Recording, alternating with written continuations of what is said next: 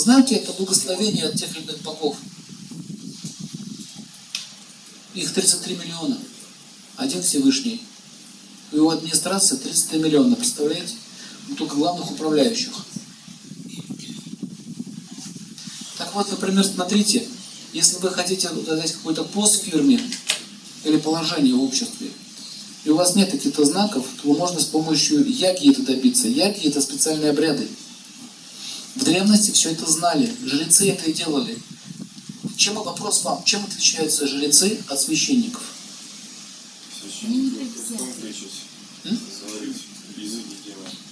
Священники будут проповедовать. А жрецы что делают? Они проводники. Они просто проводят нужные обряды и соединяют. Например, ты хочешь получить власть. Ну, допустим, какую-то там денег много и хорошее положение, допустим, мэром города стать. Что для этого нужно? Много чего нужно. Очень много чего нужно, да, для этого. Мало получить власть, так надо еще и удержать. Сколько там просидишь на этом троне? Поэтому есть такие яги, называется книга Кармаканда. Она скрыта от людей, и жрецы это знают, в Варанасе это все изучают.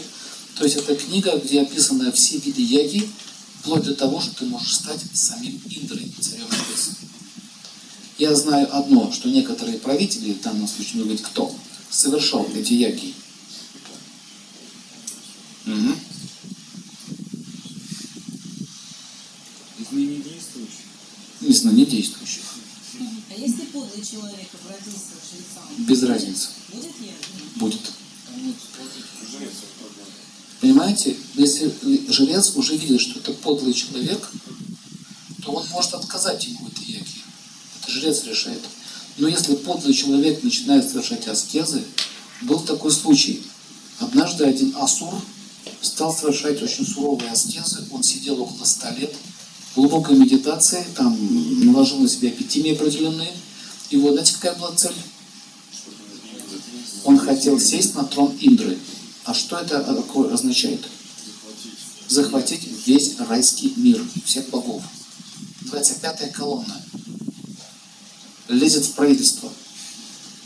Да, это серьезная проблема. И Индра не мог вопрос этот решить. Он пришел к нему, он стоял по закону Вселенной, нельзя убивать человека, который находится в спящем виде, пьяный, пьяный и в медитации. Нельзя, это закон. И вот он стоял, и он, он вошел в транс, специальный такой транс, когда помогла, помогали ему еще другие асуры, он в этом трансе был. Еще остался один год, и он занял его пост. Что делать? Вот в этом кино про Шиву, там мне не нравится, как Индру изображают. Они из него придурка сделали. Полного придурка, какой-то какой, -то, убийца, придурок. Понимаете? Да, о, Шиза. Нет, у Индры была очень серьезная проблема. Смотрите, он царь небес, ему нужно защитить что? Небесный мир. Вот этот чувак лез к нему. Что делать? Вот станьте на его место, что делать?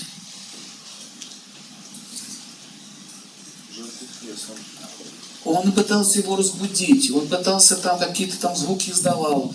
А мы в городе трубили, то есть он вышел в медитацию, тогда ты имеешь право как бы вызвать его на бой там и так далее, понимаете? Но он ушел в волне транса. Ему ничего не осталось сделать, потому что осталось пару дней, он сейчас займет трон, и все, Астру захватит весь небесный мир. И он что сделал? Срубил ему голову.